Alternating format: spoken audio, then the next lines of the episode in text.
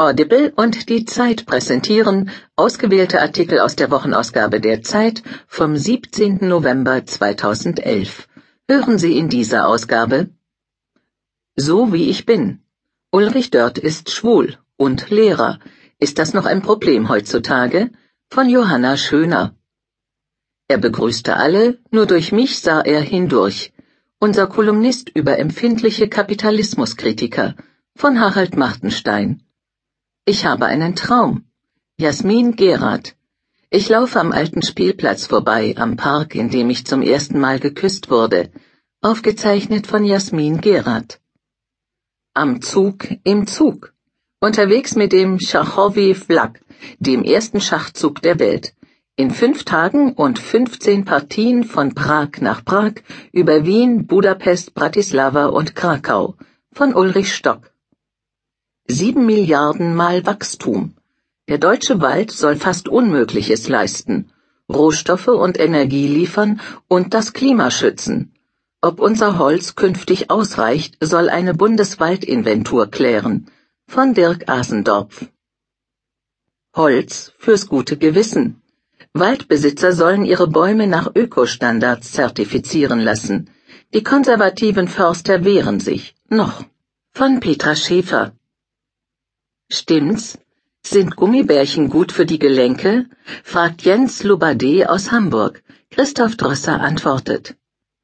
Alles Walzer. Der neue Ballzauber der Salzburger Festspiele unter Alexander Pereira von Peter Kümmel.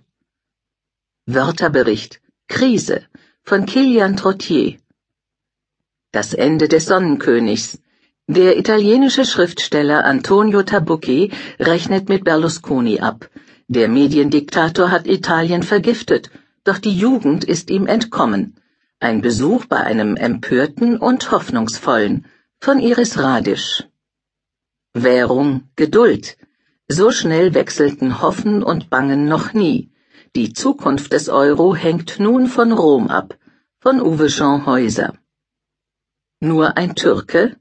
Wenn Migranten zum Opfer werden, schwanken die Deutschen zwischen Extremen, mit verheerenden Folgen. Von Özlem Topçu. Marx statt Euro. Griechenlands Linke kämpften einst gegen die Diktatur, jetzt kämpfen sie gegen die Diktate der EU. Von Anna Kemper. Bullabü in Braun.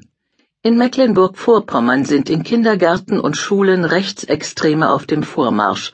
Viele Eltern sind hilflos. Von Christian Thiele. Kein Versehen, sondern Absicht.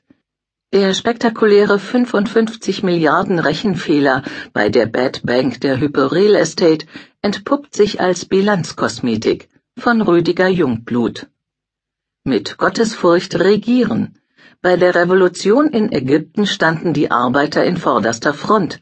Warum wählen viele nun Islamisten? Von Michael Thumann. Die Zeit. Höre die Zeit. Genieße die Zeit. Mit Gottesfurcht regieren.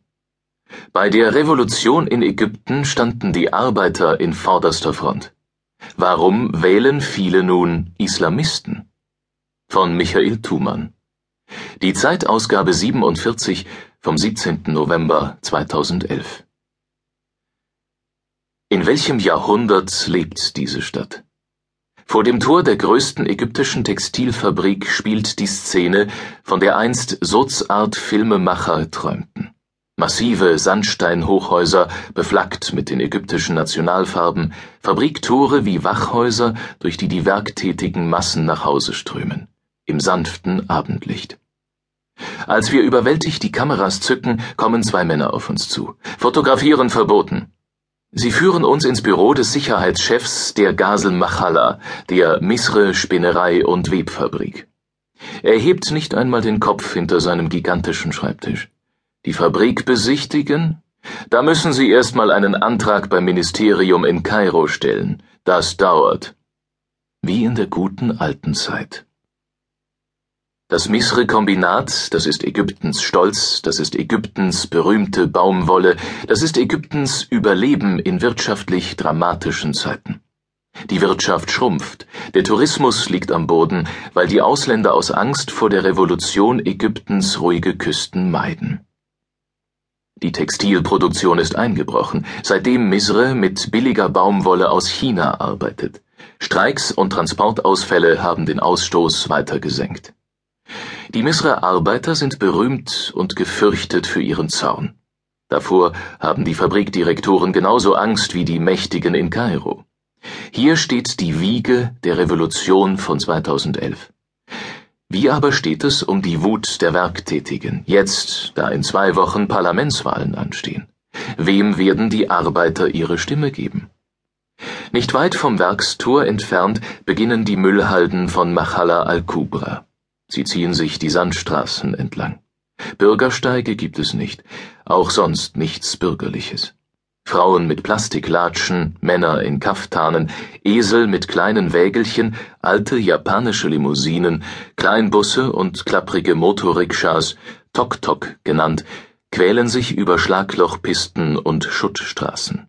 Staub klebt an Lippen und Haaren. Machala al-Kubra ist eine Ansammlung grauer, unverputzter Wohntürme mit insgesamt einer halben Million Einwohnern.